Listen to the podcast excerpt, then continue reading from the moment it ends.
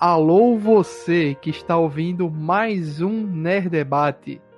Aproveitando que os filmes do Ghibli estão na Netflix, estamos fazendo episódios especiais sobre cada filme em ordem de lançamento. Esse já é o sétimo podcast. Caso queira ouvir os outros, procure em nosso site ou no nosso feed no Spotify, Deezer, Apple Podcast ou qualquer outro aplicativo de podcast em seu celular. Nessa semana vamos falar sobre Porco Rosso, o último herói romântico, lançado em 1992. Eu sou Luiz Felipe, o apresentador deste programa, e é melhor ser um porco do que ser um fascista. Estamos aqui com um elenco maravilhoso, começando com Alan Nicole do Tyson Senseiya. E aí, pessoal, boa noite. Voando em mais uma aventura, né? Sétimo podcast já sobre Ghibli, nossa. Denison Ghiseline da Anime X. Boa noite, gente.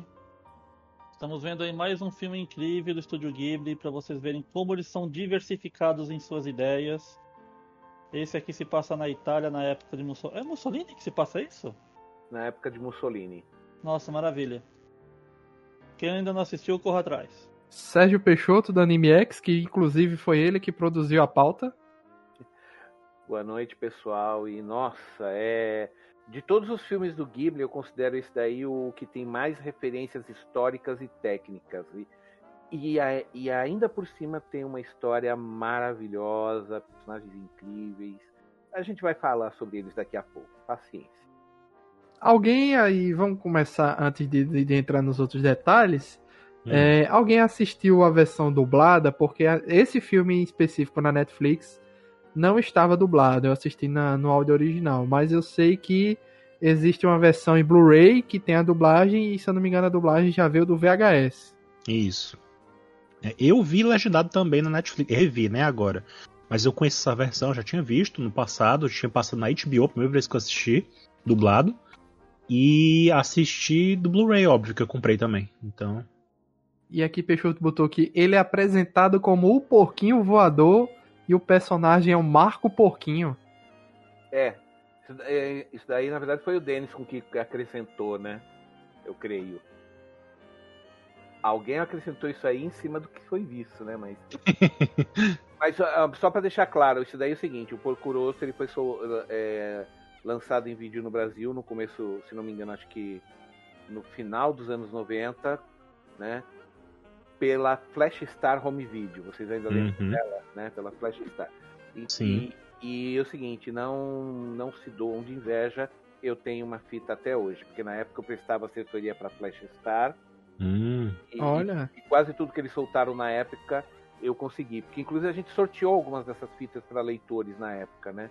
Uhum. Aí eu uhum. tenho eu tenho um VHS original do Porco Rosso o nome do filme, o nome original em japonês é Kurenai no Buta.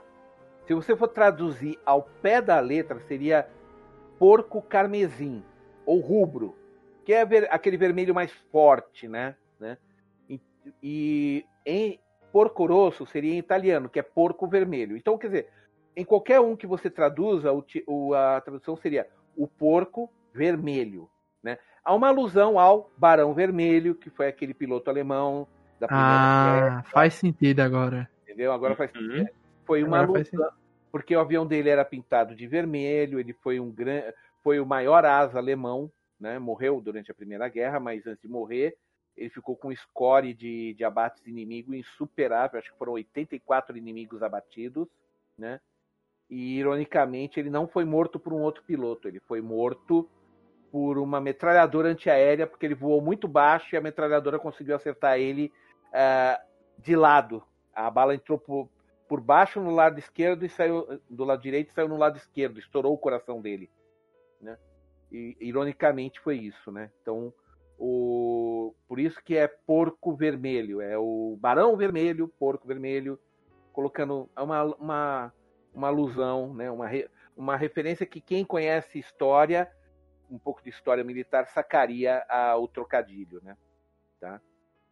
O, e o filme, ele é baseado num mangá que é o Rikotei Jidai, A Era do Barco Voador, que foi, na verdade, uma minissérie de mangás, chamemos assim, né?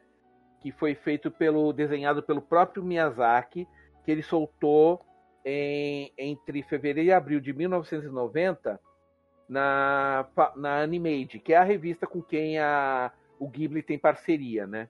Tá? Eu tô, eu, te, eu tô aqui na minha mão com o álbum que eu tenho de ilustração do Porco Rosso e tem as, as três páginas estão as três páginas estão aqui, tá? Da história, tá? É, Só são três páginas. Na, na, para ser para ser sincero aqui, eu tô vendo aqui é são três páginas. Tre, é, na verdade, deixa eu ver. Um, não, deixa eu ver. Um, dois, é três painéis dois painéis, um, um, painel com oito, oito quadrinhos e o outro com mais uns 12 quadrinhos, coisa bem espremida. O Miyazaki fazia isso muito rapidamente, né? E ele fazia com pintura em aquarela. Aí o último, que é que é que é praticamente o, ele reformando o avião e os piratas pegando ele e ele partindo pro duelo do Kurtz, está tudo assim, o filme todo praticamente está resumido em uns 30 quadrinhos. Entendi, como se fossem conceitos do filme, né? Resumo conceito. Sim, mas acontece que ele fez isso em 1990. Entendi. Aí agora, agora vamos ver o seguinte, né?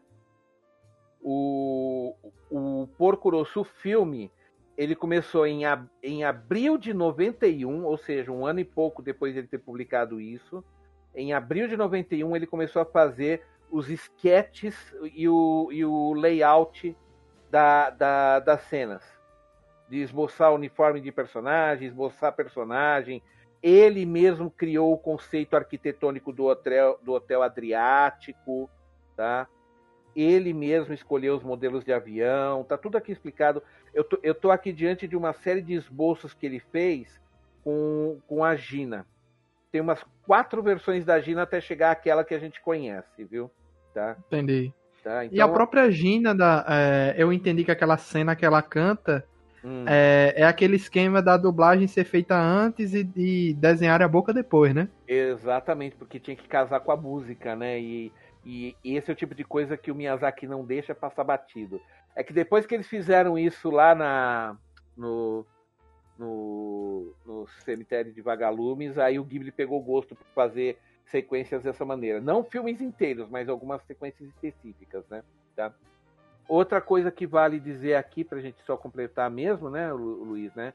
Seria que tudo que você vê de avião, de arma, de veículo, é, tudo existiu de fato. Aqueles, todos aqueles aviões existiram, todas aquelas armas que os piratas usam, elas existiram, tá? Apenas com leves alterações de aqui e ali, né? Tá? Esse filme foi o full Miyazaki na veia, né? Não, o Miyazaki, assim, é, é, ele deixou, ele escancarou para todo mundo. Olha, eu adoro aviões antigos, tá aí a prova, tá? Porque todos os aviões estão ali, o, e o detalhe é que, a exceção do avião do Curtis, tá? Que é americano, certo? Todos os outros são aviões italianos. Todos eles são hidroaviões italianos. Só o do Até Curtis, dos piratas? Até todos. os dos piratas, todos são até onde vi. A, a única outra exceção é aquela sequência que tem de combate da Primeira Guerra que, que, o, que o Marco, que é o porco rosso, né? Que o nome dele é Marco, pagou, né? O Marco, quando ele está contando para para Fio lá o, do combate que ele teve com os alemães, né? Aí aparece aquele modelo alemão. Só que tem um, um detalhe: ele não estava enfrentando alemães, não eram pilotos de aviões alemães, eram do Império Austro-Húngaro que fazia a hum. fronteira com a Itália na época, então a briga ali foi direto na fronteira entre os dois, tá? Daí que ele tinha que fazer aquelas missões de patrulha no mar Adriático, tá? Só que como o Império Austro-Húngaro era aliado aos alemães, os alemães é, fabricaram esse modelo de hidroavião para os austro-húngaros na época. Que cena bonita aquela, né? Do cemitério dos aviões no céu, né? Nossa, os, uh, dos pilotos. É, é aquele negócio, é to, todos irmanados, todos em paz, todos voando, né? né? E você é. notou um detalhe muito importante, Luiz? Muito importante mesmo em todos aqueles aviões? Não. Eu notei A uma co... coisa. Vamos ver, vamos ver se o Denison notou o mesmo que eu. O que é que você notou, Denison? Os aviões estavam voando como novos. Não estavam com, com destruição ou cenas de sangue. Não só, não só isso. Não só isso. Tinha outra coisa. O que, que é? As hélices não giravam. Sim, as hélices não giravam. Não, mas entenda, para isso daí é muito importante para você é, deixar claro para o pessoal que aquilo é uma coisa sobrenatural. Aviões não voam sem a hélice rodando. Ah, eu não notei as hélices paradas. A do, a do Marco também tava parada? Não, a do Marco acho que era a única que rodava. Eu não, eu não lembro agora. Depois eu vou dar, ah, eu vou Agora, eu tô, com, eu tô com ele aberto aqui. Tá. Se você ver aí, Denison, então. E, de, e você vai notar também que o do Marco é o único que tem furos de bala.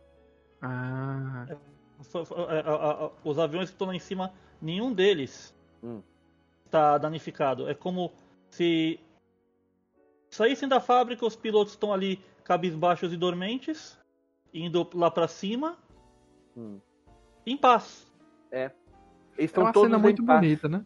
É, é, é que, é que também isso tem um pouco daquela coisa do, do, do, do shintoísmo que tudo, que tudo tem vida. Então eles acham até que aviões têm espírito, essas coisas. Então não é o avião que está indo com o piloto, é o espírito do avião junto com o piloto. Por isso que os dois O- estão purificados, sem, sem ferimento, sem nada. Tá? Sim, o avião de- do, do, do Porco Rosso ele está com a hélice girando lentamente. Exatamente.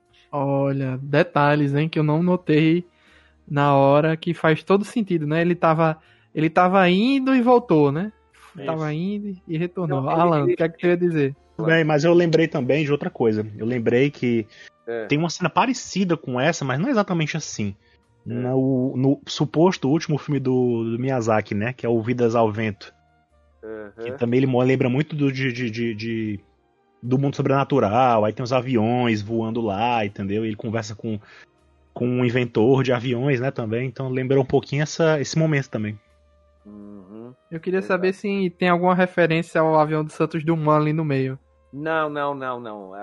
Ô, Luiz, todos aqueles aviões, é, eu, eu não posso garantir por tudo que eu vi ali, mas pelos modelos que eu identifiquei, eram só os aviões de guerra da Primeira Guerra que estavam ali. Ah, tá, entendi. Ali eram simplesmente todos os pilotos que tinham morrido durante a guerra. Lembra que quando ele começou a contar a história, ele falou: foi no último verão da guerra? É, não era uma homenagem à aviação em si, mas sim aos que morreram na guerra com seus aviões, né? Porque E deu a entender ali que, tipo, a- Hum. independente do lado que você estivesse, todos tinham uma paixão pelos, a- pela aviação e pelo trabalho deles, e, Uhum. E por É. isso que todos estavam ali. Era uma, era, era uma maneira de demonstrar, como é que fala assim, é, era a ideia que é o seguinte, que todo piloto, todo piloto de avião quando morre vai pro céu. Algo assim, entendeu? Tá. E eles estavam todos viajando, todos em paz, não estavam lutando. A- ali eu vi, eu vi ali os símbolos dos aviões, eu vi franceses, ingleses, americanos, alemães, russos. Havia o símbolo de várias forças aéreas da Primeira Guerra ali. Certo? Então ali, então ali não eram todos os pilotos de aviões da época, eram todos que morreram durante a guerra. Tá? Isso E- me lembra uma série de TV Hum. que. Eu não lembro, agora eu não me lembro o nome da série, mas eu lembro que a série era- tinha um conceito de, de que você, quando morre, você termina, você vai para outro mundo, você vai para o além, da forma que você imagina que seria. Entendeu? Uhum, Aí me lembrou isso também, essa cena. Uhum. É, antes da gente entrar nos debates em si, do que a gente achou do, do filme, e posteriormente, Peixoto vai nos localizar historicamente no filme, né? Tem toda uma pauta bacana aí de, Vixe. de história. É, É. Tem algumas curiosidades aqui das referências dos dois personagens principais, né? Os antagonistas. O Marco com o. o é, o Marco Pagou, os antagonistas não, os personagens principais. Uhum. Marco Pagou e seu antagonista, o Donald Curtis. É, o Marco Pagou é um personagem é, com duas referências. A primeira o Peixoto já falou, que é o Barão Vermelho, né? E uma segunda é uma homenagem aos irmãos Pagou, Nino e Tony Pagou, foram os pioneiros da animação italiana. O filme se chamava The Dynamite Brothers, de 1949. Os filhos de Nino, que se chama Marco e Ji Pagou, foram escritores junto do Miyazaki e Sunao Katabushi na série animada Sherlock Hound. É, aqui vale só esclarecer, né, Luiz, que o Sherlock Hound foi uma série de TV dirigida pelo Miyazaki nos anos 70, né? 70, 80 mais ou menos, tá? Só para deixar, só para localizar o pessoal, tá? É um Sherlock Holmes, é um mundo em que to, é, todos são cachorros, é, antromo, antrom, é, cachorros antropomorfizados, né? Na forma humana, com cabeça de cachorro, né? E aí o Sherlock seria um cachorro também, por isso que Sherlock Hound, né? Pode e o Donald Curtis é o que mais tem referências. Ao total, ele é uma mistura de quatro coisas diferentes. A primeira é do Glenn Raymond Curtis, Curtis com dois S, que junto dos irmãos Wright fundaram a empresa Curtis Wright Corporation. O avião de Donald Curtis do filme é igual ao, ao Curtis com dois S R3C, que venceu a corrida Schneider é, Schneider Cup de 1925, que tem a referência no filme, né? O Marco comenta essa história dessa corrida. Uhum. A segunda referência, que para mim foi a mais óbvia, é do Ronald Reagan, né? Que foi ator de Hollywood e mais tarde se tornou presidente dos Estados Unidos. O Donald Curtis, na história do filme, virou ator, mas não sabemos se futuramente ele virou não, presidente dos Estados virou, Unidos. Não virou, não virou, não virou. Não virou? Não. Donald Curtis, não. Ah, só foi ator, foi um bom ator, por sinal. A terceira referência é a personalidade do Donald, que vem dos filmes em que o ator Errol Flynn faz um herói. Que é aquela questão dele ser um romântico, dele gostar de, de aviões, de um negócio mais assim, um personagem mais caricato, né? E a quarta e última referência é o real ator Donald Curtis, que tem aparência idêntica ao personagem do filme. Aquele cabelinho, o bigodinho fininho tal. Aquele ali. Se você botar Donald Curtis no Google, vai aparecer a referência ao verdadeiro, ao, ao ator de verdade, e não ao, ao do filme do Porco Rosso. Você tem que botar diretamente a referência ao Porco Rosso para poder ele aparecer. É, em 2011, Miyazaki disse que caso voltasse com a continuação do Porco Rosso, seria durante a Guerra Civil Espanhola e ele seria um, um piloto veterano ajudando ali na, na guerra, né? O filme ia sair da gaveta, iria se chamar Porco Rosso The Last Sortie. Miyazaki iria escrever e o Hiromasa Yonebaishi Onebai, eita.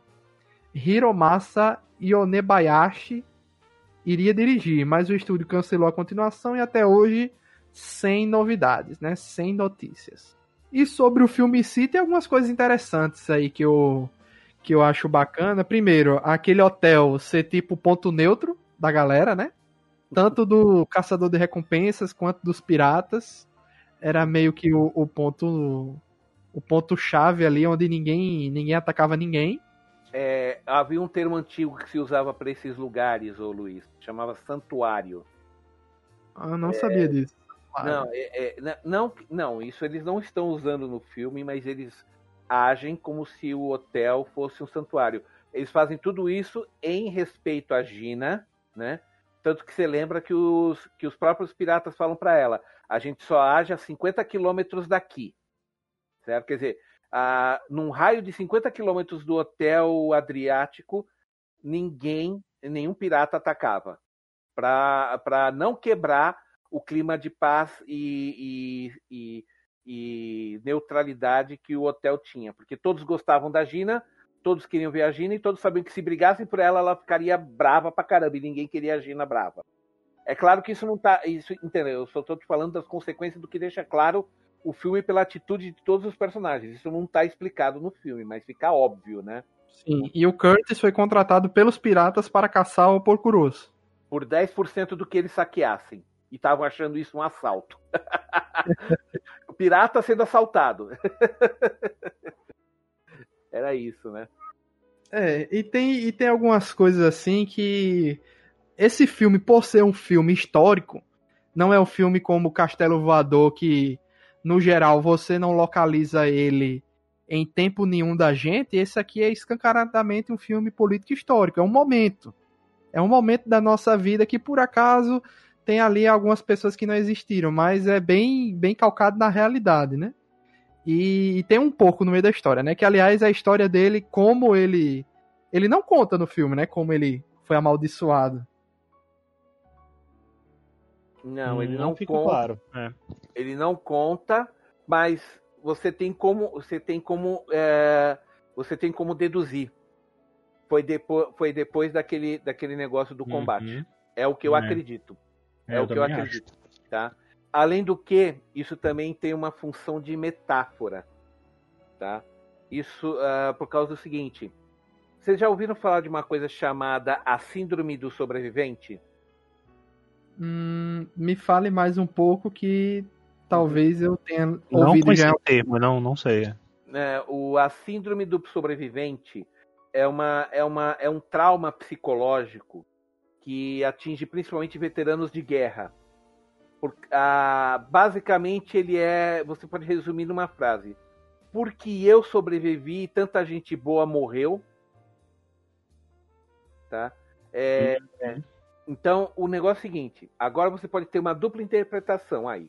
Tá? Você pode acreditar realmente que o Marco, em algum momento, ele foi amaldiçoado e virou um porco, ficou com a aparência de um porco, tá? Ou é assim que ele se vê diante do mundo, porque ele foi um sobrevivente e como ele fala mesmo no próprio filme, todas as pessoas boas já estão mortas, as pessoas boas já morreram. Lembra que ele fala isso para Phil? Quando Sim. ela quando, quando ele, ela fala que só ele sobreviveu tudo mais, e ela fala, pô, mas eu tô feliz que você tenha sobrevivido, porque você é um Não, homem... mas as pessoas veem ele assim também. A Sim, Gina é. até fala, quer desfazer a maldição. A Gina, ah, é. Mas agora que vem a chave, ele age como um porco, no final as pessoas veem ele como um porco. Por isso que eu, ah. por isso que eu digo que pode ser uma metáfora, mas pode ser realmente uma coisa física. Porque sendo Miyazaki, você nunca sabe direito de algumas coisas, né? É, porque a menina enxerga durante alguns segundos o rosto dele normal, né? Sim. E no final, o Curtis também enxerga o, o rosto dele normal, só que a gente não vê, né? O Curtis uhum. tá querendo, deixa eu ver, deixa eu ver. É, e... e só que tem um detalhe, foi depois do beijo da Phil. Pois é. Você lembra pois que ela, é. Se eu te der um beijo, você volta a ser humano que nem o sapo que vira príncipe? Você lembra que ela fala isso no filme? Mas provavelmente seria um beijo, talvez, de amor verdadeiro, não sei. Não, não só isso. Não, não só isso. Não só um beijo puro. Mas também foi o seguinte: foi a primeira vez que ele teve um, um toque de emoção de, de, com outro ser humano. A Phil rompeu uma barreira que os outros não romperam, então ele volta a ser humano. De novo, estou trabalhando com a ideia da metáfora. Mas, eu também acho, Peixoto, que teria uma segunda possibilidade de quebrar isso, hum. que é, ele não sabia hum. é, ou ele não interpretava que a Gina gostasse dele de forma romântica, que ela estava esperando ele, né? Uhum. Então, se por acaso antes disso a Gina tivesse se declarado para ele ou hum. é, ele tivesse voltado para Gina em forma de porco ainda, depois de tudo aquilo, e a Phil não tivesse beijado ele, e a Gina beijasse ele, eu acho que também desfazeria, desfaria a, a maldição. Não sei. Isso é uma extrapolação minha, claro, porque é. deu a entender que as duas gostam dele e ele gosta das duas.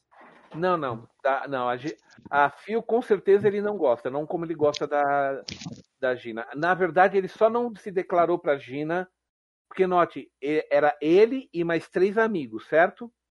Sim. Os, os três morreram. Os três se casaram com a Gina. Ele foi o único que não casou. Ah, isso aí eu não peguei esse detalhe, não. Ele era amigo no dos três ex do, dela. No come... Não, ó, aquela foto que ele diz que ele não gosta, que tá lá, que tá com o rosto dele riscado, lembra? Que ele tá lá, que ele tá comendo Sim. espaguete com a Gina. Aí ele fala: a única coisa que eu não gosto daqui é aquela foto. E, a, e ela fala o quê? É, mas essa é a única foto que, a gente, que eu tenho com você ainda humano. De, não toque nela. É, em japonês ela fala exatamente assim, não toque nela, né? Tá? E, e é o seguinte, aquele que está com o rosto riscado naquela foto é o Marco. E os Sim. outros. E, e é o seguinte, o que é que ela falou antes?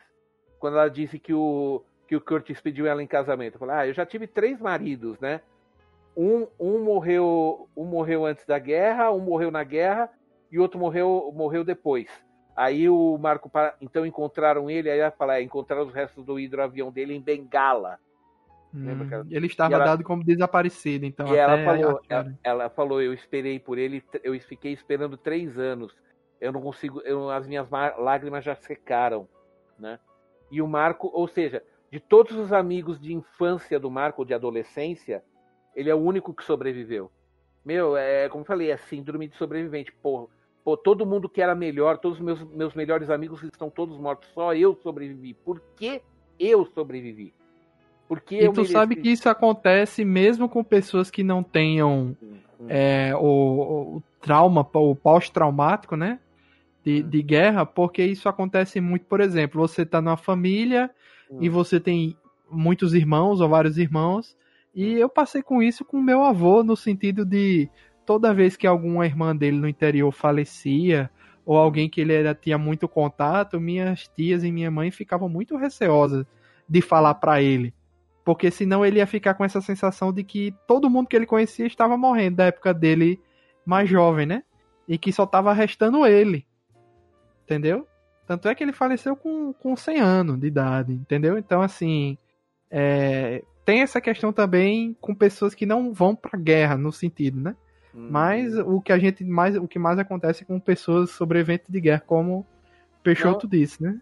Não, é, é que é o seguinte, os casos mais conhecidos e mais óbvios são sobreviventes de guerra, mas quem sobrevive a incêndio, ou de uma capotagem de um ônibus, ou do afundamento Sim. de um navio, várias pessoas que passam por, assim, que passam por um trauma de, onde morre um monte de gente e o cara fica com essa pergunta sem resposta, por que eu sobrevivi?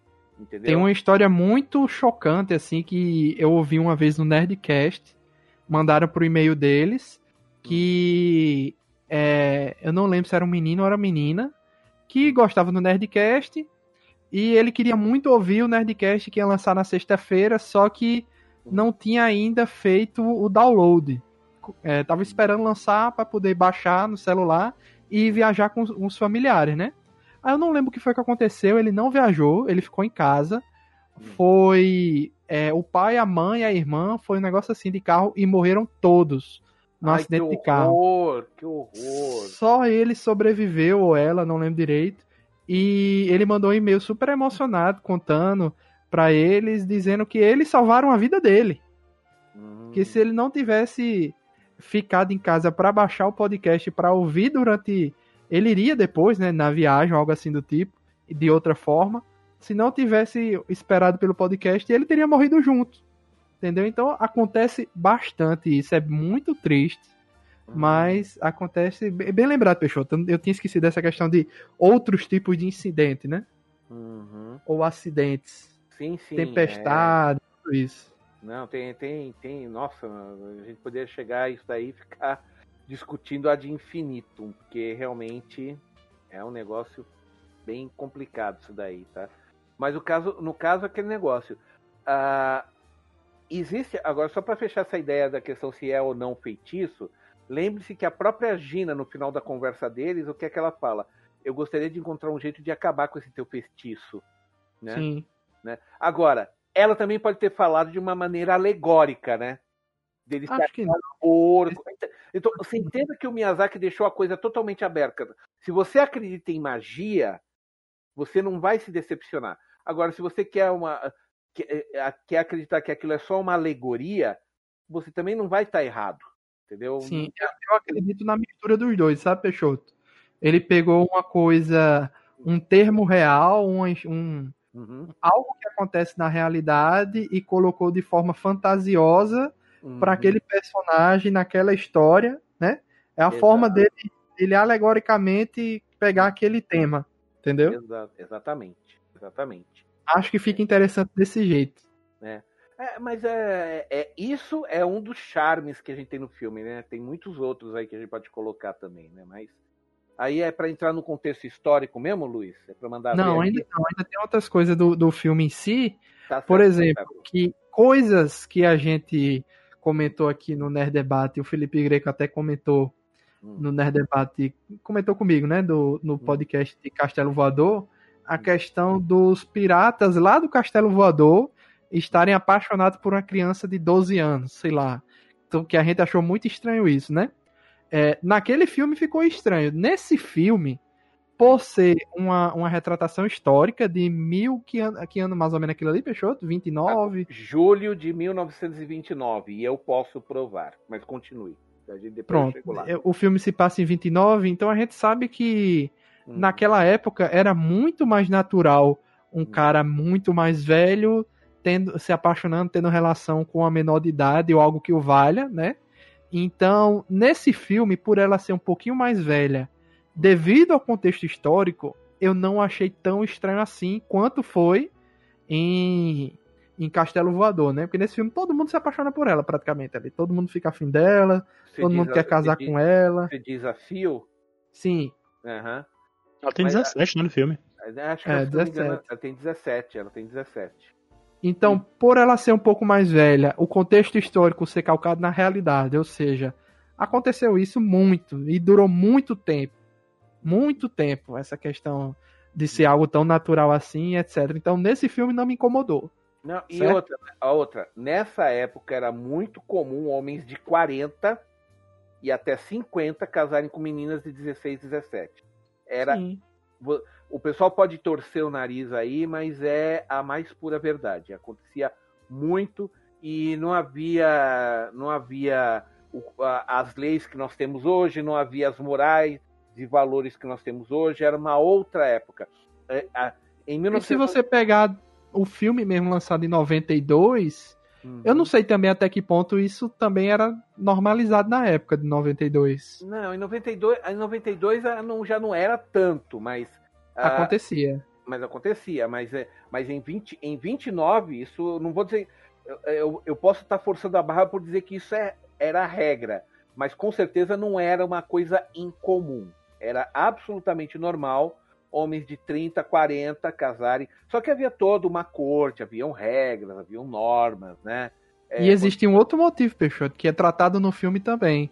Hum. Por ser um período hum. é, histórico de guerras, Hum. Como mostrou lá na cidade do, hum. da, do Piccolo, né? Daquele que ele vai consertar o carro, né?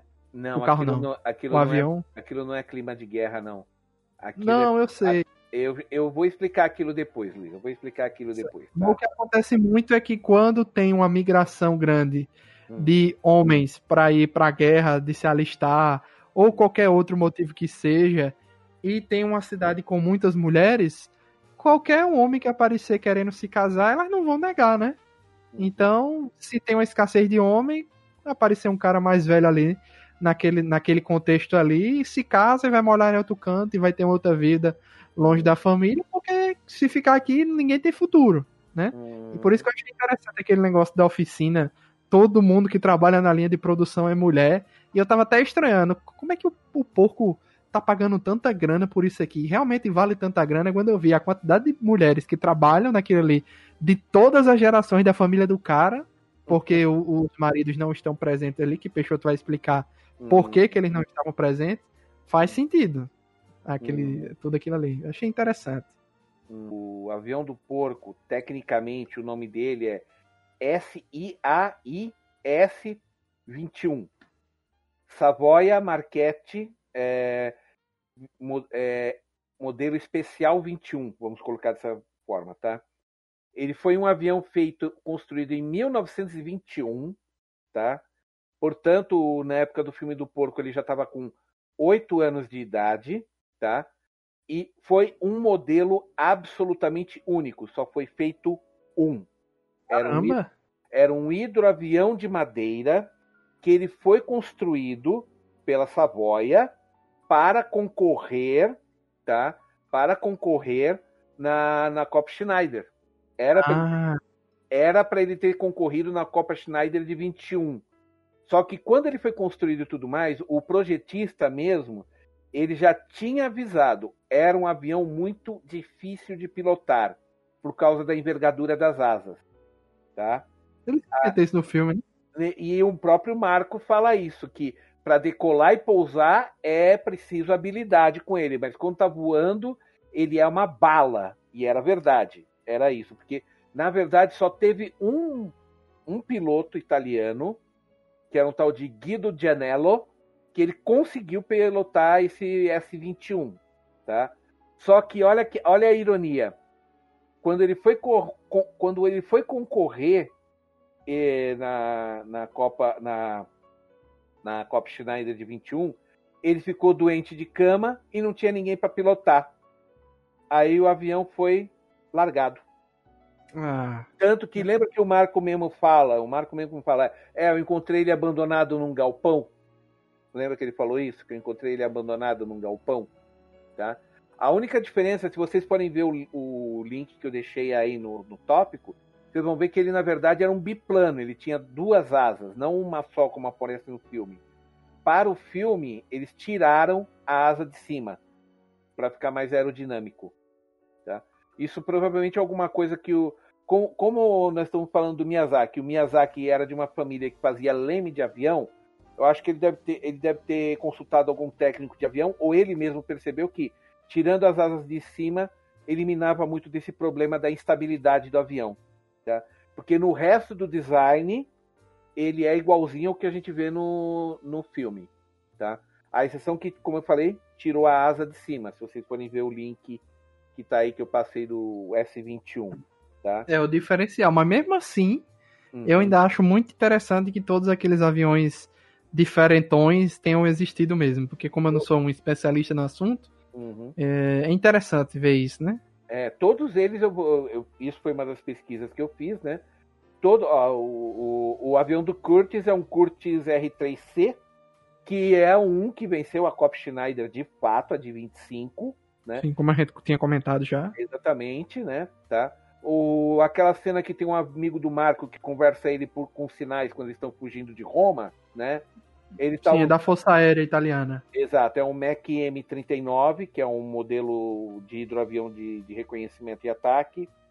O avião do Marco que ele usa na Primeira Guerra é um Mac também, mas só que é o modelo M5, era um hidroavião. Aquele modelo alemão que ele enfrenta na Primeira Guerra é um, é um Hansa Brandenburg, com um detalhe: os pilotos não eram alemães, apesar de ser um avião alemão, era, eram pilotos austro-húngaros, tanto que a, a, a, o símbolo dele, apesar do pessoal estar tá vendo ali, é, é uma cruz, é, porque o símbolo austro-húngaro também era uma cruz de ferro, aquela, aquela cruz preta, né? Tá? Tá? É, não era alemão. O avião era alemão, é um Hansa Brandenburg, mas os pilotos eram do Império Austro-Húngaro, que era aliado dos alemães. Tá? já comentamos isso. Tá? Então, o... agora vamos lá. O... E aqueles, a... A... aqueles aviões que aparecem no final do filme, né? Aquele que é o bomba... aquele bombardeio lá que vocês veem que dá até um close nele mostrando que ele está carregando bomba no final do filme, lembra? Né? Aquilo é um Savoia Marquette S-55, que era um hidroavião de bombardeio, e o caça que está escoltando é um Fiat CR-20 que ainda foi usado no começo da Segunda Guerra, esse Fiat CR-20. Peraí, Fiat que fabricava avião também? A Fiat fabricou muito avião, um, do, um dos melhores caças italianos da Segunda Guerra, que era quase tão bom quanto o Messerschmitt alemão, era um Fiat. Caramba, eu, eu só notei o, o, a marca da Fiat num caminhão quando o Porco Rosso tá com a fio desviando dos espiões italianos, né? Exato. Que ele dá um, um drift lá para escapar deles e eu vi a marca da Fiat. Felipe Greco disse que viu a marca da Shell, eu não lembro eu em que momento. eu vi. Uhum. Foi na hora do posto lá, no posto de gasolina que ele foi acho e tal? Foi, acho que foi. Ali na hora que tá carregando, né? Tá reabastecendo, né? O avião. Então, é, enfim, gente, todos os modelos existiram de fato. Uh, os únicos que eu não consegui nomeação mesmo, que eu não achei, foi aqueles hidroaviões dos piratas. Eles ali, ali eu não consegui nenhuma identificação daqueles ali, tá? Não que não tenham existido, eles devem ter sido modelos de tiragem muito única e eu não achei nem, nem foto nem nada. E aquele hidroavião a jato que aparece no final lá, que a gente deduz que é a Fio que está pilotando, né?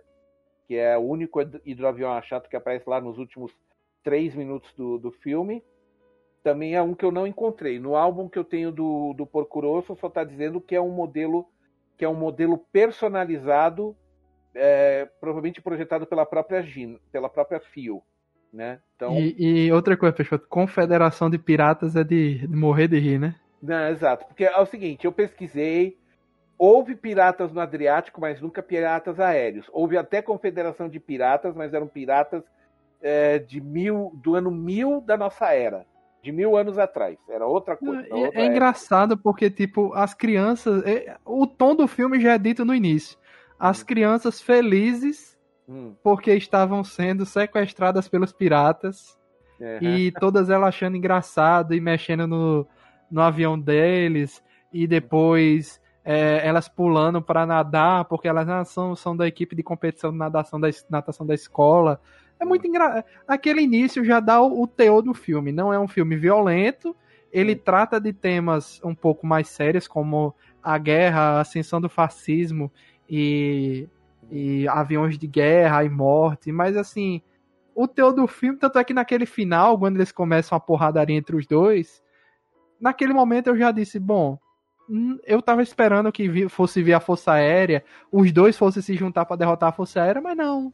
Entendeu? O, o, o final do filme foi mais, mais tranquilo, né? Uhum. Não é um filme pesado. Uhum. Não, foi tudo. O, fi o filme é o seguinte, ele, ele na verdade é uma ode ao último momento de paz que a, que a Europa teve antes de cair num, na, numa década muito triste, que foi os anos 30. Tá? Os anos 30 foi uma década muito. Mas aí eu vou ter que entrar na, na parte histórica, ô Luiz. Depois eu, eu explico isso daí, porque 1929 foi de fato o último ano pacífico, digamos dessa maneira, o último ano romântico, antes de todo aquele amargor que levou até a Segunda Guerra. Sabe? É... Só para saber, né, nesse contexto histórico você vai falar por que que tinha os homens daquela daquele local lá não tava mais lá? Tudo. Tem, tem Pronto. Que é, quem quiser comentar alguma coisa ainda do, do filme que fora Peixoto entrar no contexto histórico, o momento é esse. Ah, eu lembro que, que o Peixoto agora mencionou que foi o último ano romântico, né, e tal. É, é, ele lembrou que o título do filme que recebeu na, no Blu-ray era justamente Porco Rosso, o último herói romântico. É o da Curioso, Netflix, né? o, tem, o, o título Tem, é né? Esse. Ah, é. também, né? Uhum. Sendo rebatizado, né, aqui no Brasil. Uhum. Eles comentam no filme algo sobre isso, né? Sobre a era a era dos aero hidro, hidroaviões, hidroplanos e tal. Uhum. Eles comentam um pouco sobre isso, né? Eu nem sabia que tinha existido essa era. Na, na verdade, não é que foi uma era, é que para você viajar pelo mar Adriático, que é, que é a, a, a porção do Mediterrâneo mais pacífica que existe, assim, as ondas são baixas, porque ele é um marzinho muito estreito, ele fica entre a Itália e a, o que hoje você chama de Croácia, né? Ele fica entre a Itália e a Croácia, né? Tá? Ali, ali, é, ali até hoje você tem hidroavião voando porque é o mais prático ali. Tá? E porque tem outra coisa, é uma região de muita montanha, fica difícil você sacrificar área de plantação para colocar pista de pouso, então é mais prático você ter hidroaviões. Tá? Então, é porque quase toda, to, to, assim, a parte mais econômica, da, a parte mais rentável da, mais desenvolvida desses países é tudo em torno da, do mar Adriático, tá? Então é, faz total sentido isso, faz total sentido, tá? E assim, mas a, que a era de ouro dos hidroaviões foi justamente desde 1920, 1910 mais ou menos até 1930, 35, de fato foi, tá? Era uma, era uma, foi a época de ouro para quem ficava no Adriático, entenda-se, porque no resto do mundo os hidroaviões não eram tão importantes assim. Talvez no Pacífico, por aí, né? Entendi. Ah, eu gosto muito desse filme também da, da ambientação mesmo, né? Falando em mar Adriático e tal. Eu acho os cenários muito bonitos, né? Tudo muito. É coisa do, é, do Ghibli, não tem nem o que reclamar, assim. Nem deve ser muito motivo para se impressionar, mas ainda assim eu gosto uhum. muito da, da, da, ambientação desse filme, sabe? Gosto uhum. muito. É, Alan, eu, eu lembro que você comentou. É... Aqui tem, tem uma informação aqui dizendo que depois desse, a próxima vez que o tema de aviação foi retomada foi no filme 2013 The Wind Rises.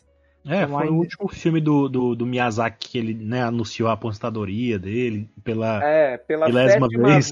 Pela sétima vez e de novo não cumpriu, né? É. Porque ele já está produzindo outro agora, né? né? Então é. quer dizer que nesse meio tempo os próximos filmes de, do Ghibli que a gente for acompanhar aqui não vão tratar mais de aviões nem nada assim do tipo, até É, isso. não como foco principal, que eu saiba assim, que eu lembre não. Uhum. Então, é porque o é, aquele negócio, enquanto o Miyazaki puder desenhar avião velho, ele vai estar tá desenhando porque ele ama isso. É a, uhum. é a paixão da vida dele, né? Ele adora aviões. Então, gente, é, nós estamos falando de uma, de uma história que se passa no verão de 1929. Como é que eu sei que é exatamente esta data? Vocês notaram no começo do filme, quando ele, o porco está lá naquela base secreta dele lá, ele tá com uma revista na cara. Sim, na, na ilhazinha dele. Sim, Maravilhosa aquela ilha. Se olharem na capa, o nome da revista é Cinema e a data é julho de 1929. Tá? E, tá certo. Tá? Então, e, e outra coisa, durante, durante o filme, aliás, no final do filme, o que é que, o que, é que a Phil fala? Que o Curtis escreve dizendo que sente saudades daquele verão, daquele verão não é verdade? Daqueles né? verões. Daquele verão. Ele fala, ela fala daquele verão. Se refere do verão de 1929, que foi quando aconteceu tudo que a gente vê no filme. Então, a história se passa entre uh, julho e setembro de 1929. Toda é, nesta época. Tá?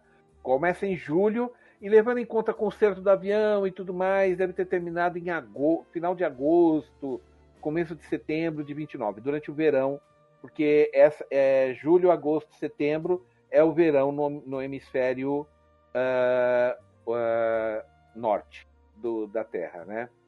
Mas agora vamos, agora vamos colocar algumas outras coisas que acontecem, né? Tá? É... Uma, da, uma das coisas que define essa época é que nós tivemos uh, a crise, a, o pessoal chama muito de a quebra da bolsa de valores dos Estados Unidos, que foi a Grande Depressão que começou, eles dizem, em setembro de 29, tá? Só que vocês veem que antes disso já tinha começado, porque uh, existe um detalhe, é, se discute muito quando foi que a crise de 1929 começou. Muitos dizem que foi em setembro, outros dizem que já tinha começado em 28. O fato é, eu vou deixar isso para os historiadores discutirem, eu não vou ficar defendendo tese desse daquele, porque alguns dizem que a culpa é o governo que devia ter controlado mais a economia, outros dizem que era o governo que não deveria ter se metido na economia. Isso daí vocês discutem à parte. O fato é, no filme, a crise já está estabelecida e a prova disso é quando o Marco vai levar o avião dele para ser consertado lá na, na, na fábrica do Piccolo, né? E só tem mulheres é, arrumando o. É, trabalham na reforma. O, o, o, avião do Marco foi totalmente reformado só por mãos de mulheres. E o que é que o, Pico, o Piccolo explica para o Marco? Todos os homens foram para outros lugares para procurar emprego. Aí, uma, quando estão sentando para comer, o que é que o Marco diz? Ah, então essa é a tal da Grande Depressão que eles estão chamando? Hum. Só que tem um detalhe: a depressão, para muito historiador, começou em setembro de 29. Só que a gente está ali em agosto de 29 e o Marco já usa essa palavra. Então, é, porque na verdade a, o crash que aconteceu em 29, na verdade, foi uma série de eventos que começou um pouco antes, que já tinha gerado desemprego, problema, e aí foi num efeito cascata que atingiu o mundo todo. Mas o, o, o baque, assim, o, o gongo soou quando a Bolsa de Nova York, que era a maior do mundo, quebrou. E aí então realmente foi um problema mundial, não só nos Estados Unidos. Não, foi um problema mundial. Foi isso que fez Hitler acender o poder, porque a, isso atingiu a Alemanha um ano depois, tá? tá? No caso da Itália, ali o Marco está dizendo que já, que já tinha atingido. O Marco deixa a, a, a, prova é só tinha mulher arrumando avião porque os homens foram em outros lugares procurar emprego, né? E, meu, e para um, um italiano largar a família e procurar emprego em outro lugar é porque a barra tá pesada, tá? Você sabe que italiano é grudado com família. Você sabe que é dose esse povo, né? Então, Sim, e normalmente é. as indústrias se desenvolvem hum. regionalmente, com fábricas, essas coisas. Né? Exato, tá? tá? Então, e o. Agora vamos lá. Fora isso, tá? Fora isso, o outro contexto importante, tá? Em 1929, já fazia sete anos que o Mussolini tinha a, a, tomado o poder na Itália. Tinha dado um golpe. Ele deu um golpe branco, como a gente chama. Um golpe branco é aquele que você faz pressão política e você assume o poder porque todo mundo arriou, entendeu? Tá? O que aconteceu foi o seguinte: o, o movimento fascista que ele criou, é, acho que se não me engano, por volta de 1915, se eu não me engano, 15 ou 16, tá? Ele primeiro era só um jornal, era uma ideia que era o, o fasci, fascismo vem de fasci, de feixe, porque o, porque o símbolo do fascismo é o quê? É um machado amarrado em torno de um com, com uma série de feixes. O que ah, daí que vem o nome? É, vem de fasce, de feixe. Fasce em italiano. Feixe, feixe de galhos. Sabe quando você junta um monte de galho e amarra eles para ficar uma coisa mais resistente? Um feixe? Sim, tem esse discurso aí, né? Sim, só que aí você imagina um feixe desse, só que bem no meio você finca o cabo de um machado. Então, quer dizer, é a força que você consegue unindo todos. Então, a ideia do Mussolini era todos unidos em torno do fascismo, todo mundo pensando igual e o fascismo liderando a Itália era basicamente primeiro um movimento nacionalista que não se sabia se era direita ou esquerda, nem o Mussolini sabia se era direita ou esquerda no começo. Só que conforme as coisas foram andando, ele foi indo para a direita até ficar à direita. Tá? O fascismo se tornou um movimento de direita, apesar de ter algumas reivindicações socialistas, de, tipo voto, é, é, pras, voto para as mulheres, é, direitos trabalhistas, salário mínimo e tudo isso Mussolini deu, tá? Mas o, o que aconteceu foi o seguinte: em 22 ele já tinha uma força miliciana armada que eram os camisas negras e estranhamente eles estavam de camisa verde no, no filme. Lembra quando o Marco desce do barco lá que ele vai na cidade lá passar no banco? Sim. Vocês não veem que os guardas estão usando uma calça clara com uma blusa verde? Aqueles eram la guarda italiana. Não Eles, eram. E ele usa uma faixa no braço também, né? É, aquilo era a faixa do símbolo fascista. Tá? Aquela abraçadeira era a, seguinte: quem era fascista usava aquela abraçadeira, entendeu? A, a, a, entenda a pressão psicológica que isso cria. Se, se você não está usando a, a, abraçadeira do, do fascismo, então você não está querendo o bem da Itália, você é um pária, Entenderam? Entendeu? É, fascismo usa muito disso. É, é todo mundo, ou todo mundo tá conosco e quem não tá é inimigo. Simples assim. Quem não tá conosco é inimigo. para qualquer um que quer comprar briga com o lado oposto impondo suas próprias ideias, né? Isso é, é. natural. Veste-se a, veste a camisa, assim, levanta a bandeira.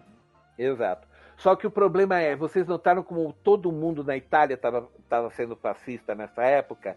Existe um motivo muito importante. Não é contado no filme, mas eu, eu entendo perfeitamente porque estava aquele clima de festa na cidade, com caminhão passando com bandeira e o escambau, tá? Primeiro, é, pr primeira coisa. Que é em Milão aquilo ali, né? É, se não me engano, aquilo, ali é Milão.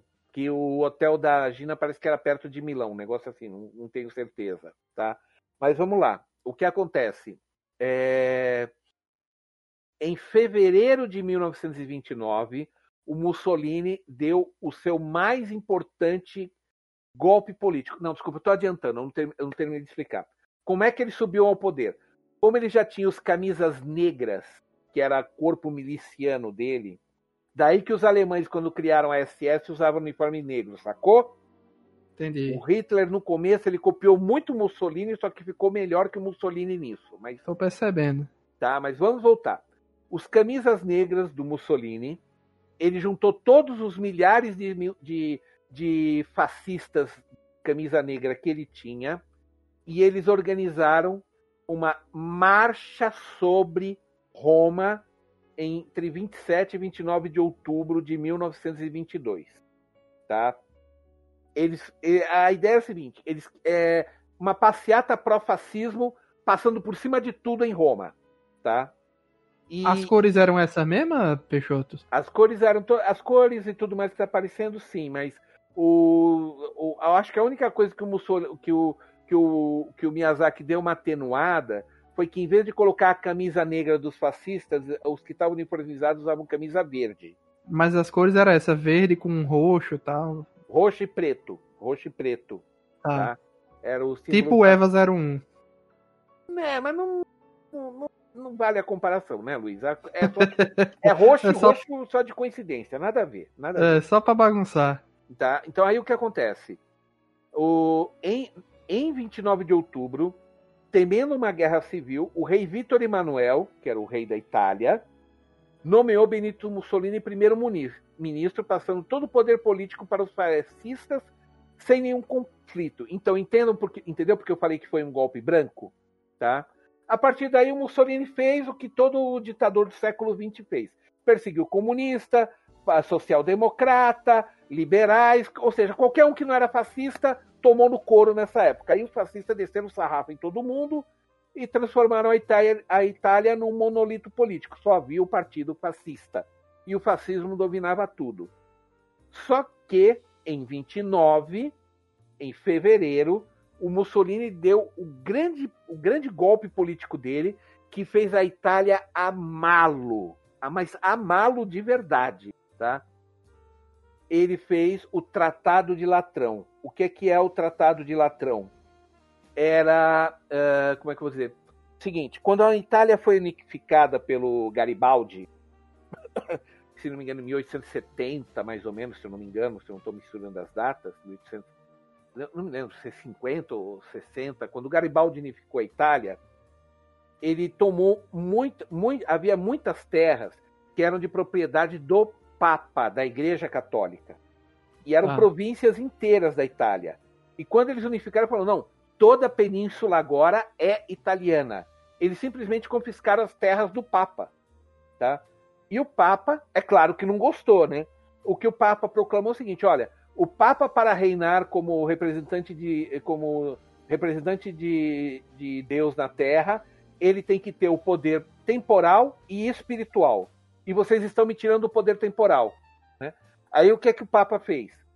Ele se trancou no, na, no que nós chamamos de Vaticano hoje, aquela região, aquilo lá que sempre foi a sede da Igreja Católica, foi o Vaticano ali, certo? E ele se declarou prisioneiro.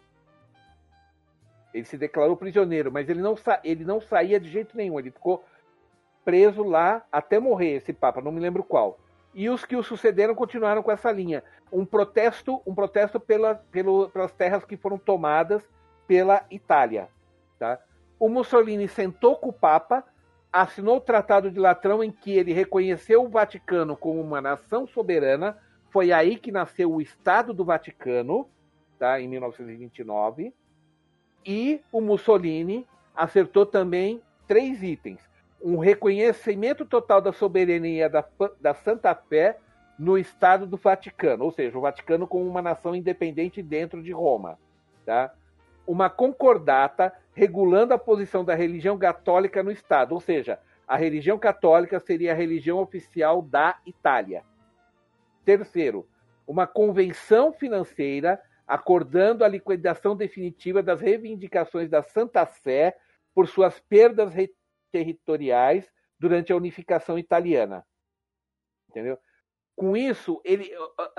Você sabe que na Itália, quando você nasce, você já é católico. Vocês sabem disso, né? Eu na tô Itália, curioso para onde isso vai para chegar em Mussolini. Mas o Mussolini tá no poder esse tempo todo. Não, Luiz. pô, eu tô dizendo enquanto você tá comentando essas coisas da unificação tal. É. Não, a, não, a unificação foi feita em 1800 e pouco e esse problema nunca foi resolvido até o Mussolini resolver, você entendeu agora, Luiz? Ah, tá. Essa história aí do Vaticano é na época de Mussolini.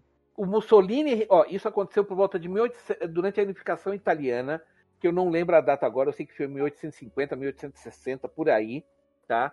E quando isso aconteceu, esse problema do, da briga do, do Papa se declarar prisioneiro só foi resolvido em 29 com o Mussolini.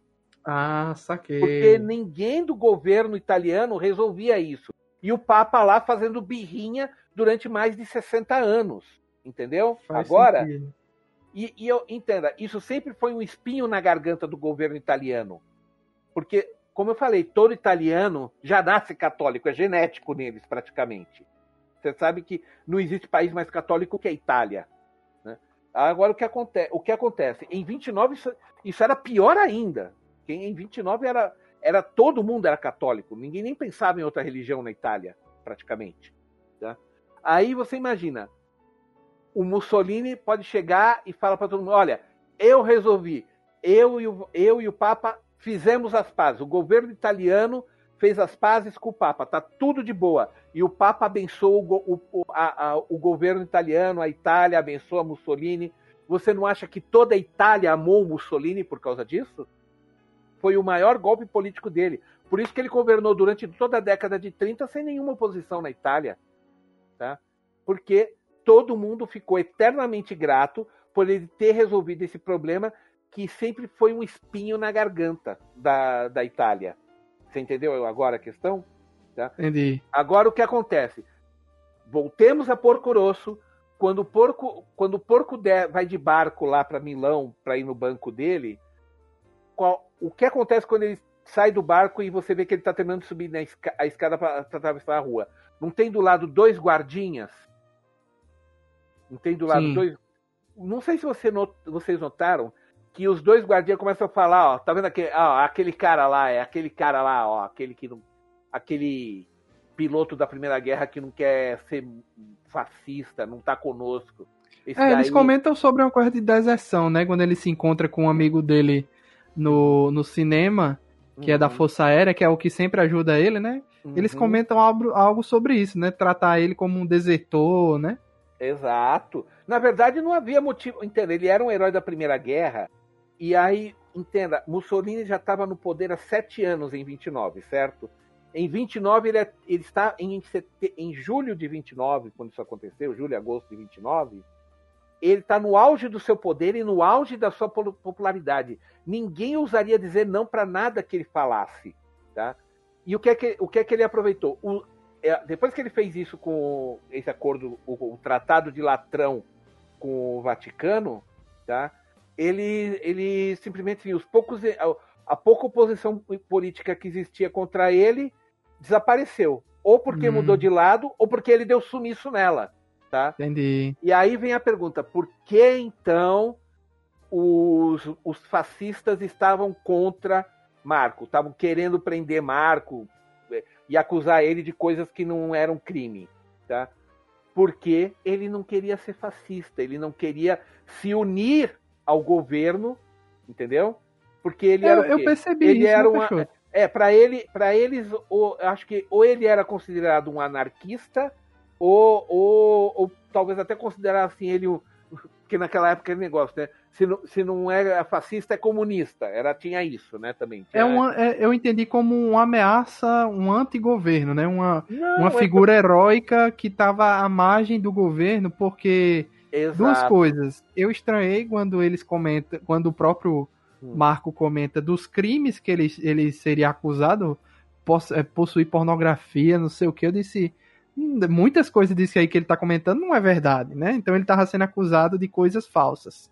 Exato. E outra coisa, é, me lembrou muito, é, quem jogou Red Dead Redemption 1 e 2 vai, vai perceber essa comparação aquele momento histórico em que as coisas estão mudando e alguns trabalhos ou funções que eram considerados normais começam a ser tratadas pelo governo como a margem da lei e que deve desaparecer o mais rápido possível. Exatamente. Então, e no Red Dead Redemption a questão das gangues, do caçador de recompensa, e aqui tá essa questão do caçador de recompensa e dos piratas, né? São é personalidades ali que não, não teriam muito espaço no governo no fascista, então eles deveriam sumir em algum momento. É exatamente isso, Luiz. A questão, a questão é, que é seguinte: não podia haver nada individual, algo a, não podia haver nada à, à margem do governo fascista. O fascismo queria tudo. Tá? Assim como o nazismo também queria tudo. O que é que Hitler falava? Se você não é parte da solução, você é parte do problema. Lembra que falavam isso, nazismo? Sim. É só um refinamento do fascismo. É só um refinamento do fascismo. Tá? Por isso que estavam perseguindo o Marco, porque além de ser herói de guerra, ele era um caçador de recompensas popular e muito requisitado, né? Tá? Só que, como eu disse, isso daí foi o filme é uma ode ao final dessa era, porque quando, quando você vê no final do filme a Força Aérea Italiana chegando e todo mundo fugindo, é porque acabou a era dos piratas e acabou a era dos aventureiros independentes. Ali, como o amigo do Marco falou quando eles estavam no cinema, o que é que ele disse, né? Que agora, ah, se você quer voar agora, não dá mais para ser independente. Tem que, ter, tem que trabalhar para uma companhia aérea ou para o governo, entendeu? Porque até porque é verdade, avião era caro. Vocês viram quanto o Marco desembolsou de dinheiro para consertar o aviãozinho dele, né? Vocês viram a mesa do Piccolo com. E alguma coisa de hiperinflação, né? Tanta cédula que ele pegou lá para retirar dinheiro do banco? Sim, também tinha a questão da inflação, mas a, a, aquilo tudo foi comido pelo. E ainda ficou devendo. E você vê que quando, quando a Gina jogou a, ca, a conta na cara do Curtis, vocês viram o tamanho do saco que o Curtis teve que fornecer com dinheiro que era para tampar, para quitar a dívida do avião do Marco? Vocês uhum. Tá? Quer dizer, além de todo aquele monte de dinheiro que o Marco trouxe, ainda precisou de um saco de dinheiro e tudo aquilo para consertar um avião. Um avião. Então vocês entendam que para ser um, um, piloto independente não era barato. Tá? Só que o que aconteceu em 29? Essa era acabou. Porque o que é que acontece em 1930? Hitler chega, chega ao poder através do voto, ele quase se torna chanceler, depois em 33, ele 32, 32 para 33 ele se torna chanceler, depois ele se torna o Führer, o Mussolini em 29, como eu falei, aí todo mundo na Itália beijava, lambia a bota do Mussolini, ah, o homem que resolveu o problema da, com, com o Papa, agora o Papa nos abençoa, o Papa não odeia mais os italianos, você é nosso salvador, grazie, grazie, entendeu? O que acontece é, o 1930 foi a época dos ditadores, foi uma época negra, gente. Os anos 30 foram anos horríveis, porque você teve o fascismo dominando a Itália, o nazismo fazendo tudo que a gente sabe que fez na Alemanha. Você tem o que? A Guerra Civil Espanhola, que eu dispenso comentários, certo? E você tem lá no Oriente o Japão sendo dominado por um governo militarista, porque foi foi o exército que deu lá um golpe branco também à semelhança do Mussolini, e eles montaram um governo fascista sem ser fascismo. Aquele negócio de honra, vencer com a baioneta, o, nós somos uma raça divina, então por direito nós temos que colocar todos os povos inferiores sobre a nossa proteção. Foi uma década negra, gente. Foi uma década Sim. negra. E o, o auge disso começou em 39 e foi até 45, que foi a Segunda Guerra e é aí aquele negócio. Inevitavelmente, tantas forças negativas iam uma hora virar uma guerra. Viraram. Né? Então, o que acontece? 1929, onde acontece Porco Rosso, foi o último ano pacífico que o mundo conheceu. Pacífico em todos os sentidos, porque aí veio a crise, veio, veio a, a crise mundial que durou até a Segunda Guerra, veio tudo mais que eu já descrevi. Então, eu acho que Tá satisfatório esse quadro para o pessoal entender a situação toda? Explicou bem, explicou tá. bem. Só, Só naquela hora do, do, do Papa que eu fiquei um pouquinho confuso, mas quando você uhum. explicou direito e fez sentido. Desculpe, desculpe, é que eu pensei que eu estava sendo claro. Desculpe, espero que não tenha gerado confusão para os outros. Agora, a última coisa que tenho a dizer é só sobre a canção da Gina, que, que faz parte um pouco desse contexto também, né? né? Posso falar agora, Luiz? Já? Sim, mas eu tava vendo outras coisas aqui que você não comentou. O mapa do Marco consulta para perseguir... Ah, não, isso era, isso era uma questão só técnica, né? Eu tô falando do contexto histórico. Isso daí eu... Ah, tá certo, beleza. Vai é. lá. Ah, porque é o seguinte, a, a música que a Gina canta em francês, que aliás, como ela tá linda cantando aquela música. Meu, é impossível você não se apaixonar pela Gina se você tá no cinema e vê aquele rosto em, em uma tela gigante expressivo, os lábios se mexendo precisamente com a letra da música. Aquilo foi maravilhoso, aquela cena é maravilhosa. Tá? E a música, né, que é Le Temple des Cerises, que é a estação das cerejas, não cerejeiras, cereja, a fruta mesmo, tá? A estação das cerejas, ela foi inicialmente um poema escrito por Jean-Baptiste Clement e a música foi criada por Antoine Renard em, uh, desculpa, Jean-Baptiste Clement criou a letra, o poema A Estação das Cerejas em 1866. Olha como a música já era velha em 1929, né? A música foi criada em 1866, a letra e a música foi transformada em música em 1868, né? Pelo por, por Antoine Renard, que era um compositor da época, tá? Só que aí em, em Paris, em, entre março e maio de 1871, a cidade foi ocupada por um governo comunista e anarquista, que foi chamada a Comuna de Paris.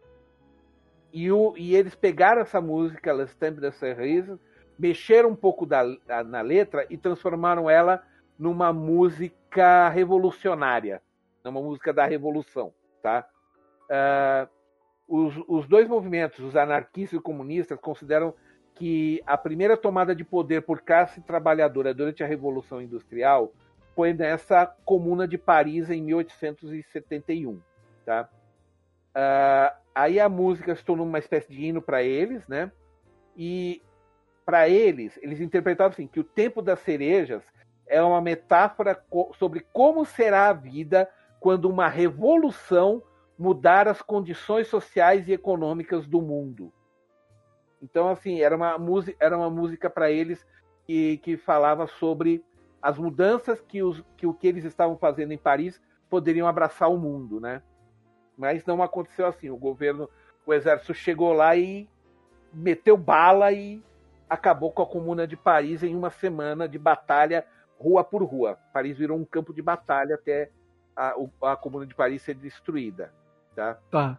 tá? E aí, o, o, basicamente, a letra só fala de coisas, ah, de coisas que a, a, a, no tempo das cerejas você pode se apaixonar melhor. São, são, são coisas falando assim. É, é uma música que traz esperança que vai haver tempos melhores. Tá? E, e, e, casa muito com tudo que a gente está vendo no filme. A, a, música foi muito bem escolhida, né? Então, parabéns. Tá? Eu acho eu achei que assim, essa música foi perfeita para o filme. Tá? Então, da, par, da parte de todo o contexto histórico, Luiz, eu acho que fica bem claro que era que por que, que Miyazaki escolheu 1929, porque ele sabia de tudo isso, ele escolheu o ano certo para contar a história, porque a gente tem que lembrar que toda a história do Porco Rosso foi escrita por Miyazaki. E, e aí... fico até pensando se seria realmente hum. bacana retornar o personagem sem a forma de porco, né? Porque ele teoricamente perdeu, né? A aparência uhum. de porco, né? Acho que seria seria bom para o fanservice, mas talvez ter se encerrado ali como se ele nunca mais tivesse sido visto, né? Já que ninguém talvez reconhecesse mais ele, já que ele não tinha mais a aparência de porco, né? Uhum. Talvez tenha sido um final mais bacana. Sim, é, é, o, é, é, o que a gente chama de final romântico, né? É o final romântico, né? Pois é. Uhum. Tá? Viveu a vida dele em algum lugar, nunca mais foi visto. Não, é, não, não, não foi bem assim. No final, o que é que a Fio fala? Ela, ela diz: eu não, eu não vi mais o porco. Eu nunca mais vi porco. Mas se ele voltou para para conversar para mas se a Gina ganhou ou não aquela aposta que ela fala que ela tinha falado por Curtis, né, de que se, se o homem que ela ama viesse durante o dia, ela confessaria seu amor a ele, né? Falou, aquela aposta que a Gina fez, se ela venceu ou não, isso é um segredo nosso. Ah, isso aí eu não. Eu, tá. eu, eu, eu, esqueci dessa aposta. Eu lembro que ela comentou isso, mas eu não esqueci o que era. Então, mas ela. ela... Então fica em aberto mesmo, né? Fica, tu, fica tudo em aberto, você não sabe, porque é, é aquele negócio, nada impediria do porco de visitar a Gina de novo quando ele quisesse, né? Pois tá? é. Apenas teria que tomar cuidado para os fascistas não pegarem ele, só isso, né? Tá? Né? E, e o final fica bem claro, né? Que, que quando a Gina está naquele hidroavião a jato, que ela tá chegando lá no, nos últimos três minutos do filme que aparece ela naquele hidroavião a jato, só aquele hidroavião já deixa uma coisa muito importante. Aquilo já está nos anos 50. Ali já, tá é, ali já é 20 anos depois. É, aí é 20 anos depois. Tanto que você vê lá que aparece os piratas tudo veinho, de bengala na mão, aposentado. Eles ainda estão frequentando lá e tudo, tudo, tudo velhinho, né? Mas são 20 anos depois, porque hidroavião a jato, lembre-se, avião a jato surgiu em 44 para 45. Para uso comercial, só depois dos anos 50. Então, com certeza aquilo se passou mais de 20 anos depois do final da história. Ali é 1952, 53, que é o final da história, por aí, tá? Só para só para deixar claro os contextos históricos, certo, gente? Contamos aí. É isso aí. É. Agora, agora vamos dizer o que cada um sentiu e se, se emocionou pelo filme, gente. Agora botem seus corações na mesa, tá? É, quem, quem foi o primeiro a assistir assim na ordem cronológica da vida aí? Na época lá junto com o Peixoto, talvez, que, que eu peguei na época que saiu as fitas da distribuidora no Brasil. É, eu, na verdade, já tinha assistido antes. Sim, com certeza. Eu devo ter assistido, na verdade, um ano ou dois depois. Eu devo ter assistido em 93, 94, tá? Não, desculpa. Eu assisti em 1995. O Francisco estava com a gente. Lembra dele, Denison? Aquele Nisei bem miudinho, que ele vivia traduzindo coisa pra gente. Sim, boa gente pra caramba. Gente boa pra caramba, nunca mais vi ele, cara legal pra caramba. Ele que me traduziu algumas, alguns diálogos do, do quando a gente assistiu ele é, é, e nessa época eu já tá, a gente já tava, eu já estava fazendo a Japan Fury, então deve, eu devo ter assistido entre 94 e 95 o Porco Rosso, tá? E como locando em japonês sem legenda nas boas e velhas locadoras daqui de São Paulo, que eram da colônia, né? Um bom tempo. Esse foi quando você assistiu pela primeira vez. E a história Sim. da que você ganhou a fita? A história que eu ganhei a fita, eu vou ser sincero, eu não lembro exatamente o que aconteceu? Não, eu lembro. Foi na época, foi justamente na época da Japan Fury que a gente fazia sorteio de fitas da Flash Star na Japan Fury. Fatal Fury e outros daí. E é, acho que numa das últimas edições a gente ficou de sortear 10 fitas e entre elas acho que teve o Porco Rosso. Aí eu, aí o, eu tinha muita amizade com o dono da Flash Star, eu não me lembro mais o nome dele agora, Gente, eh, desculpa, gente, são 25 anos, não dá para lembrar o nome de todo mundo, né? Tá? Mas ele, ele me arranjou esse, Totoro e várias outras fitas que ele solta, de filmes que eles soltaram na época. Eu tenho guardado até hoje uma de cada comigo, né? E estão em perfeita condição, porque eu deixei numa caixa e ficou lá, acho que estão estão há 20 anos guardadas sem eu tocar elas. Aliás, eu tenho que ligar meu videocassete e rodar ela para ver se ainda está funcionando né? Mas era, eram, eram fitas de boa qualidade, a gente sorteou, mandamos pelo correio, a galera adorou, tá? tá?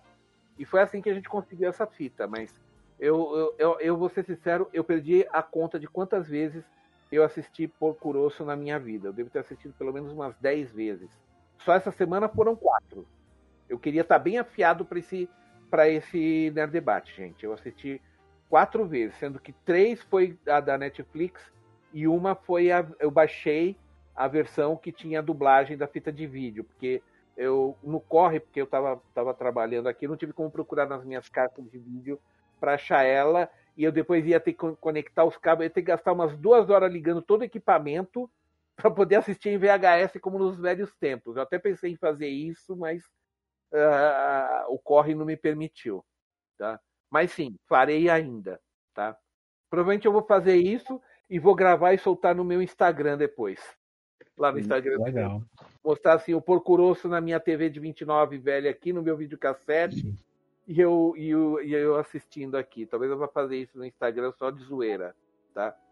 tá? Que agora que eu fechei a revista eu vou ter um pouco de tempo livre, né?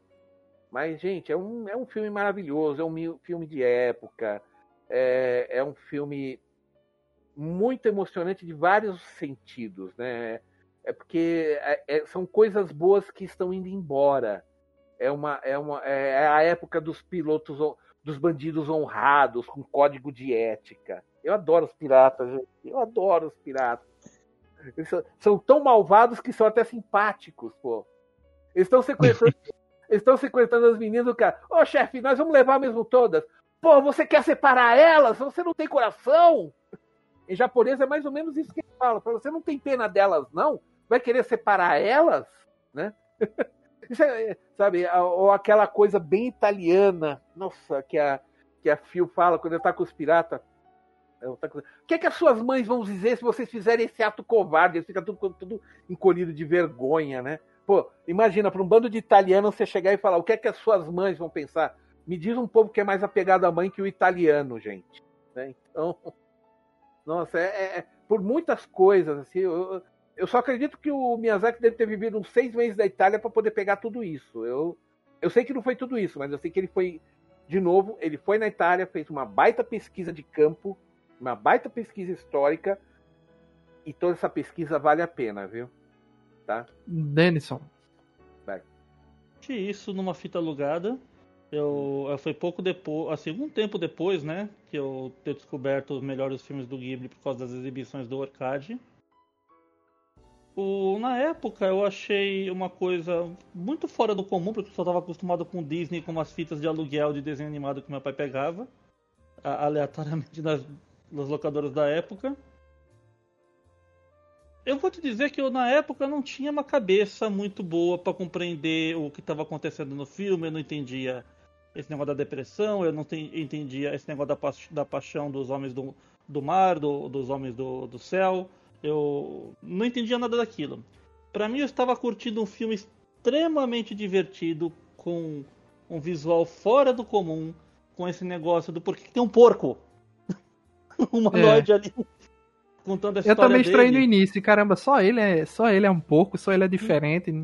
Vocês notaram uma coisa muito curiosa? Os créditos do, film, do filme, com exceção de duas ou três pessoas, todas as ilustrações, todas as pessoas são porcos. Não. Assistam o final do filme, os créditos. Você vai ver duas ou três moças e o resto, todos os homens são porcos. Eita. Não sei o que o Ghibli quis dizer, não entendo o que, que ele quis fazer, mas o, todos os homens do final do filme são porcos nas ilustrações passadas do, do pós-crédito. Bom, eu adorei o filme. Nossa, lindo.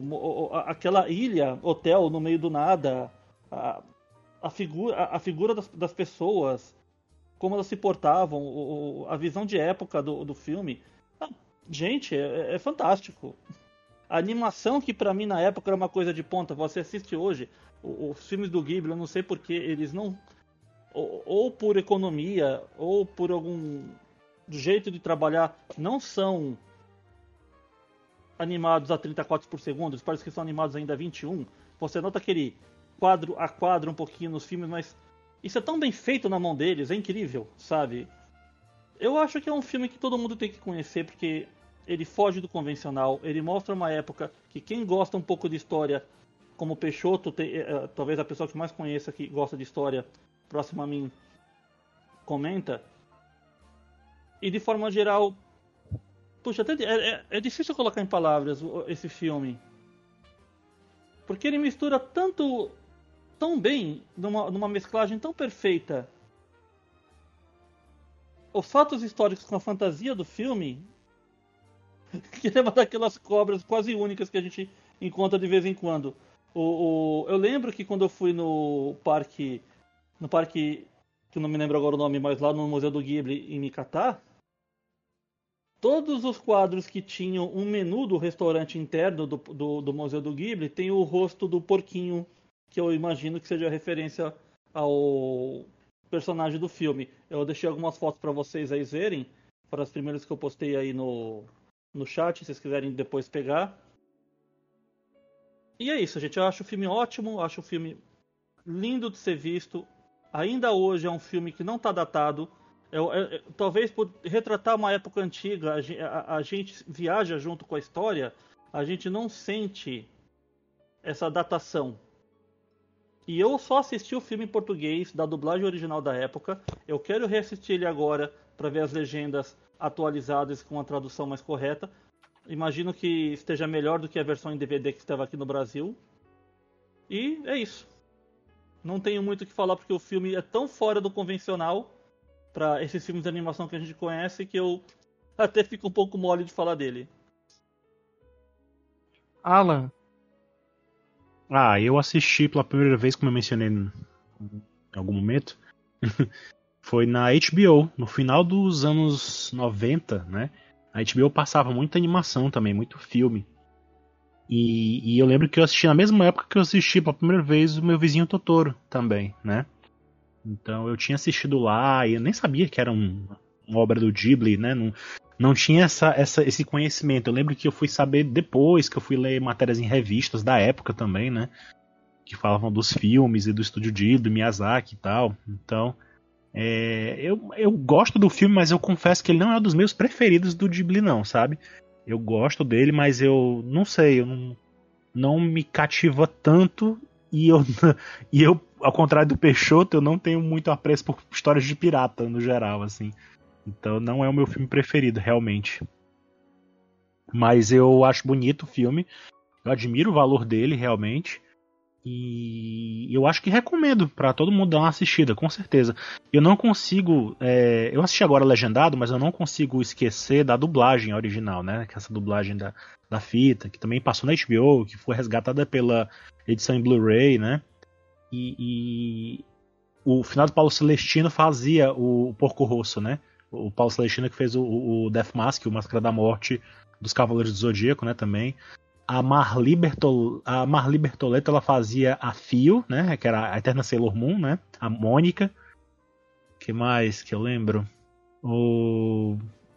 Eu lembro que o, o vilão lá, o Kurtz, ele era dublado pelo cara que fazia o Tuxedo Mask também. Como era o nome dele? Hum, eu não lembro agora do ator.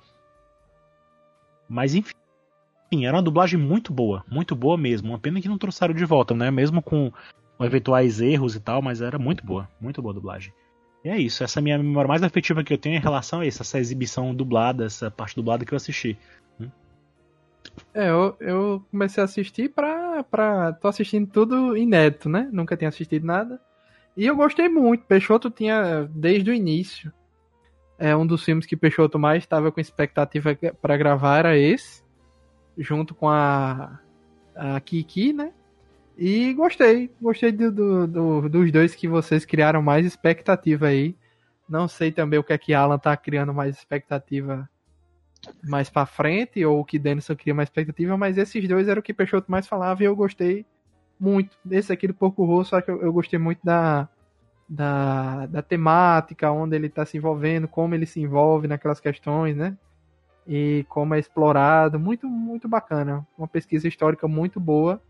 Um documento histórico, né? De um. sendo contado por Sim. uma pessoa que está passando ali, não se envolve diretamente, mas pessoas querem que ele se envolva diretamente. Nem que seja para caçar ele ou algo assim do tipo. Gostei. Nos tempos de hoje é um filme importante também, né? Se para pensar com o contexto que a gente está vivendo hoje, politicamente e tal, é, é um filme que, que é bem interessante. Né? Importantíssimo, né? antes um pouco do que um fascista, né? Uma frase aí que tem que ficar pra história. Excelente, excelente mesmo o filme. Gostei pra caramba. Uhum. Próximo filme da gente é o Eu Posso Ouvir o Oceano, de 1993, do ano que eu nasci. Esse eu não assisti. Esse, esse vai ser inédito pra mim. Quem não assistir, vai ser a primeira vez para mim né? Tá? Que é, é, é, que esses aí que foram feitos em paralelo, não são dirigidos pelo Miyazaki, são os que eu não vi mesmo. Então, para mim, o Migaki Koeru vai ser muito legal. Que esse é o nome em uhum. japonês, né? Eu posso ouvir uma, o, o Migaki Koeru. Esse daí eu tô louco pra, pra ver. Essa é legal. Pra fazer uma, uma boa avaliação aí do que essa criança é, viu? É, pois é. Então, agradecer aí aos amigos pela presença em mais um podcast. Obrigado a todo mundo que ouviu até o final. Acompanhe as nossas lives em twitch.tv barra nerdebate. Essas lives também se transformam em podcast posteriormente e vão para o nosso canal do YouTube. Mas é sempre mais divertido a participação de vocês com a gente durante as lives, né? Que é, é onde gera a melhor interação e diversão para todo mundo envolvido. Obrigado a todo mundo e até a próxima, pessoal. Valeu, tchau, tchau. Tchau, tchau. Tchau.